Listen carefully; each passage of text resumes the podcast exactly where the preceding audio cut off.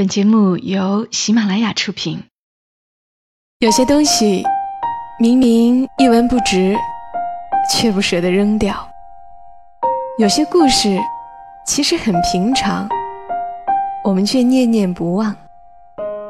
它们放在角落，或存入记忆的盒子，随时都能让我们重新看到一场大雨，一次分离，一杯咖啡，一个拥抱。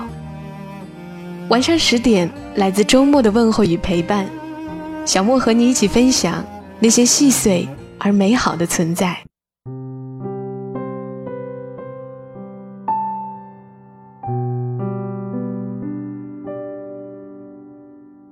欢迎你的收听，这里是晚上十点，周六的晚间，和你分享那些细碎而美好的存在。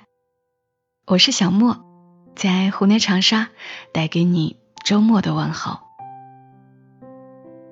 如果问大家最美好的爱情是什么样的，也许你们会给我的答案是：愿得一心人，白首不相离；执子之手，与子偕老；或者一生只爱一个人。一辈子这么长，能有人相伴到老，的确是人生中最幸运的事了。那今晚我要和你来讲一个小小的故事。这个故事是关于一对老夫妻。故事来自于作者欧阳十三。这应该是他有一段时间在病床前照顾他妈妈时遇到的场景，他把它写了下来。哪怕是在病房里，两个老人家都让人觉得画面很温暖，还很羡慕。故事的名字叫《活到八十岁还是你的那只小姑娘》。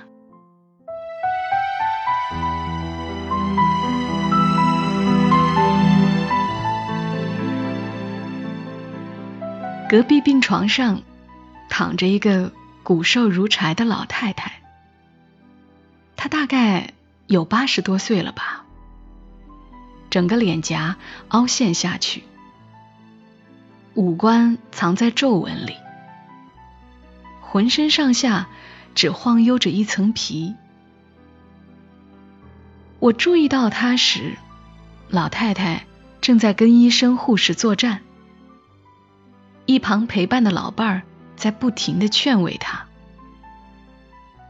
不插尿管，不插尿管，我不要插尿管啊！老太太哭着抗议。两个小护士按住她的身体，医生费了老大力气才把尿管插上。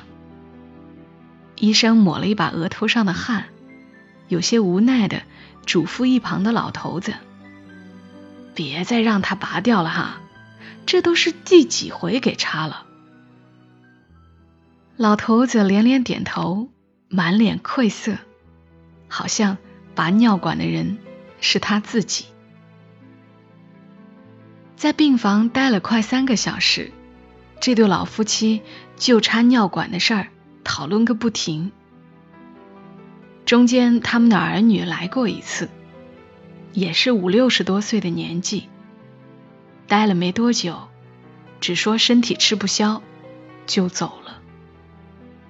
临走前，儿子用丝巾把老太太的手缚住，系在床头护栏上。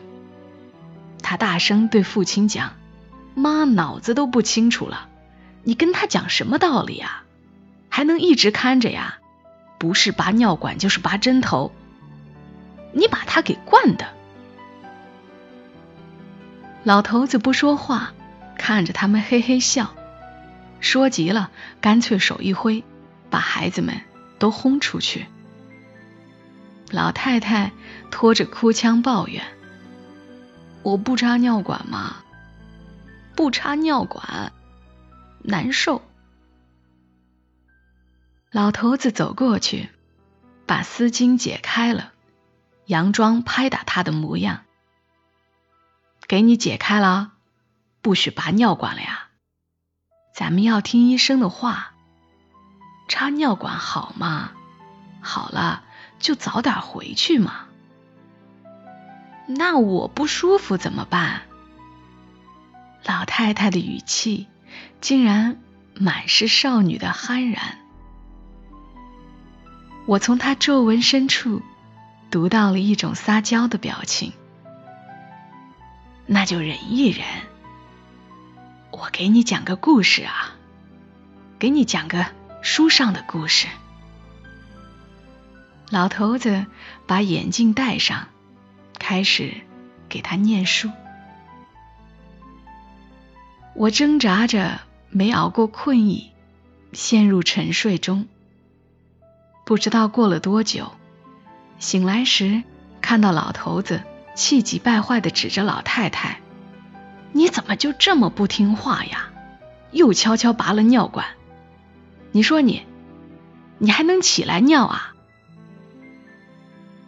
老太太眨巴着眼睛，一声不吭的望着老头，不说话。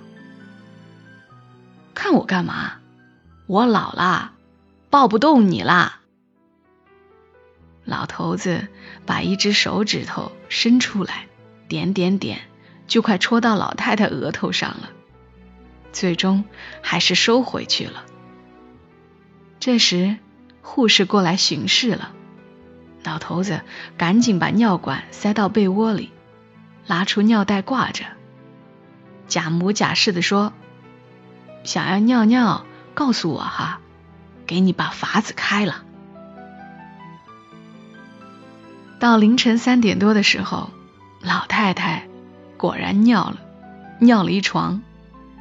老头子一边给她擦洗身子，一边叹气：“你说你羞不羞啊？这么大年纪了，还尿床？”老太太用手捂住脸，笑得肩膀一抖一抖，嘴上还反驳。我刚叫你扶我起来，你睡着了吗？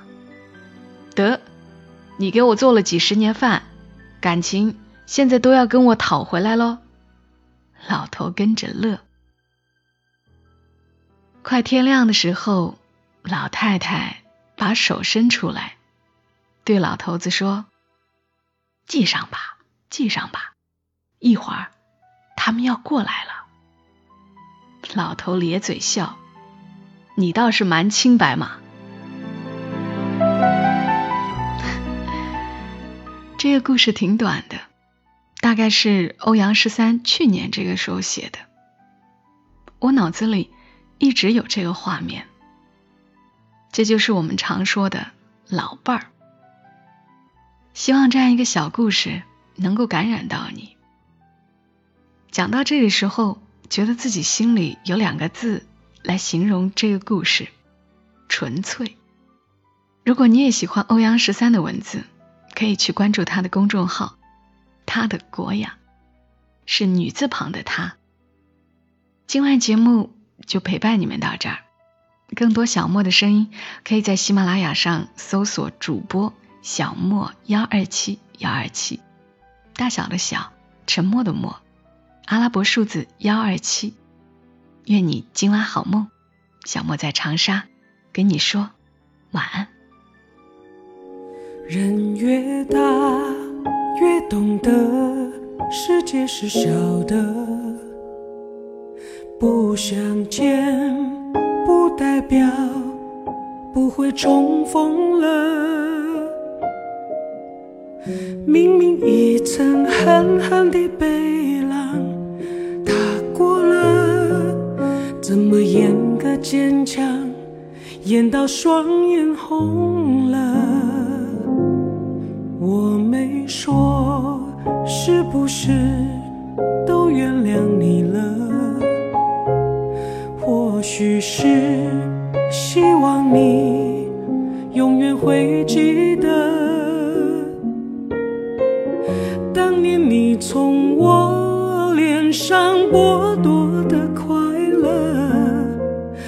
洒在我心里洗不掉的苦涩。我说你老了，老得不跋扈了。眼神里的温柔，像有些醉了。你低头再抬头，是忏悔的神色。着抱歉和思念不舍。喜马拉雅，听我想听。